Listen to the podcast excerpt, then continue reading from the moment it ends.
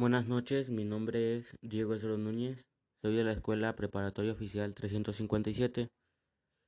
Este, hoy voy a hablar sobre el tema que es la diabetes mellitus.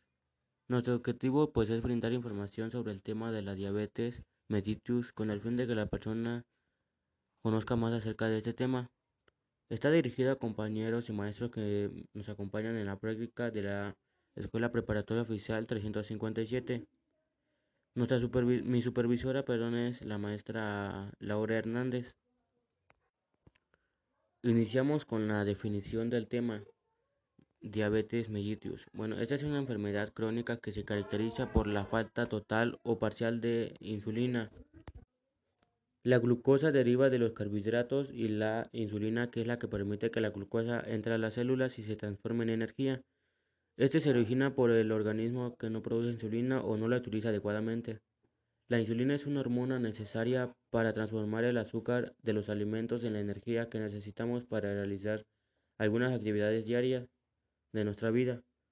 Es producida por el páncreas, que es un órgano que se encuentra ubicado en la parte izquierda del abdomen. Después de comer, algunos alimentos se transforman en, glucosa, que es el azúcar. La glucosa es transportada por la sangre hasta las células del cuerpo, donde la insulina le abre puertas para que ingrese a las mismas y cumpla con las funciones de darnos energía. Cuando la cantidad de insulina no es suficiente, pues la puerta no se abre y no ingresa glucosa a las células, por lo que permanece en la sangre y genera hiperglucemia o glucemia elevada. La diabetes eh, mellitus se, se clasifica en dos tipos, Tipo 1, pues normalmente se presenta en niños, adolescentes o adultos. El páncreas, en esta el páncreas deja de producir insulina y se origina por una, por una afección autoinmune o ya sea en el sistema inmunológico o defensa del organismo, ya que estas confunden las células que producen insulina con células extrañas, las ataca y las destruye.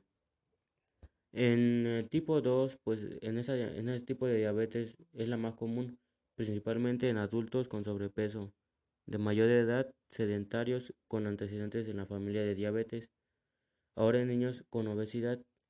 El organismo no produce la cantidad suficiente de insulina o no está actuando de forma adecuada, o una combinación de ambas. También existe una diabetes que esta se llama diabetes gestional. Esta se manifiesta en mujeres embarazadas más frecuente en obesas con antecedentes familiares de diabetes por lo general desaparece posterior al parto. Y si esto no se detecta a tiempo o no se puede controlar, puede producir alteraciones en el feto como macrosomia o un bebé con mucho peso que provoquen problemas durante y después del parto. Muchas de las mujeres que han tenido diabetes gestacional desarrollan más tarde diabetes tipo 2 es necesario checar un control durante las seis semanas posteriores al nacimiento para saber si se presenta diabetes tipo 2 o no. Los factores de riesgo eh, son los siguientes. Bueno, son de edad mayor de 45 años, antecedentes familiares de primer grado de diabetes, padres o hermanos, nivel alto de colesterol en la sangre o no hacer suficiente ejercicio. También este, incluye la obesidad y la dieta inadecuada. Algunos signos y síntomas son mucha sed, orinar en, orinar en exceso, fatiga, visión borrosa, hambre en exceso, pérdida de peso, dolor de estómago, náuseas y vómitos. Esto tal vez no tenga la suficiente solución, pero también existe su tratamiento.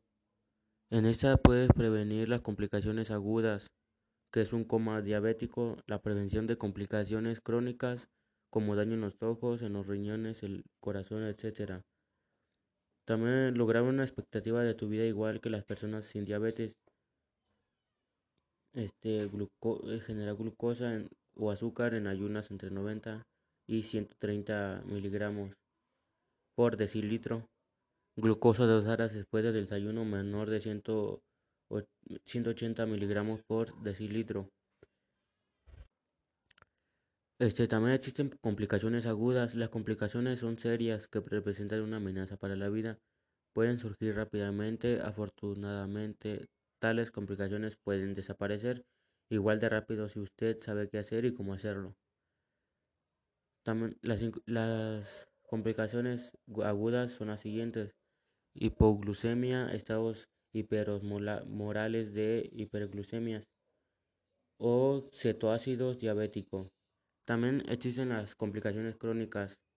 Eso es tener pie diabético, que son tener algunas heridas difícilmente curables y mala irrigación sanguínea. Los pies, eventualmente a la amputación de las extremidades inferiores. Daño de la retina, daño renal. Esta es desde la nefropatía incipiente hasta la insuficiencia renal crónica terminal. La dermopatía diabética o daños a la piel. También existe la hipertensión arterial, problemas dentales, problemas de las manos. Este, la, vamos a dar algunos consejos de prevención. Lo que siempre es ideal para prevenir esto es tener hábitos de vida saludable, no consumir demasiados dulces, fritos, grasas y alimentos poco saludables. Lo ideal es comer muchos vegetales y tener una actividad física moderada. Estos son los puntos a realizar para evitar obesidad, ya que esto dispone de la diabetes. Lo más indicado a partir de los 40 años es hacer chequeos de rutina cada dos o tres años, sobre todo si hay antecedentes en la familia, ya que la diabetes genera una fuerte propensión por parte de quienes cuentan con el factor genético o en contra. En pocas palabras, esto se puede heredar. Como les decía, también pueden tener más actividad física todos los días. Esto ayuda a quemar más calorías y bajar de peso. Intenta hacer al menos 30 minutos de ejercicios 5 días a la semana. Si no lo ha hecho antes, comienza lentamente hasta llegar a su meta. Algunas ideas para incorporar la actividad física durante, su día es cuando salga de compras, estaciones lejos de la entrada de la tienda. Si es seguro, bájese del autobús una o dos paradas antes, camine el resto del camino. Cuando vea la televisión, use los comerciales para dar una vuelta rápida a su casa o hacer algunos ejercicios como marcha en el lugar. Intente programar citas para caminar con amigos. Mm, otra manera de prevenir esto es tener una, una vida saludable o comer de manera saludable. Cuando se trata de comer, pues de la manera más saludable para bajar de peso, pues existen muchas variables también es escoger alimentos bajos en grasas y calorías y limitar el tamaño de las porciones puede ayudarte a perder el peso necesario para la diabetes. También evita el sobrepeso, obesidad o el tabaquismo y la hipertensión arterial. Tener autocuidado de las piernas y pies consultando ante cualquier alteración de la colaboración de piel, coloración de piel, la aparición de ampollas, grietas o lesiones. Medir los niveles de azúcar en la sangre para detectar de las glucosa. Estos también pueden ser algunos factores para prevenir la diabetes mellitus. Eso fue todo y gracias.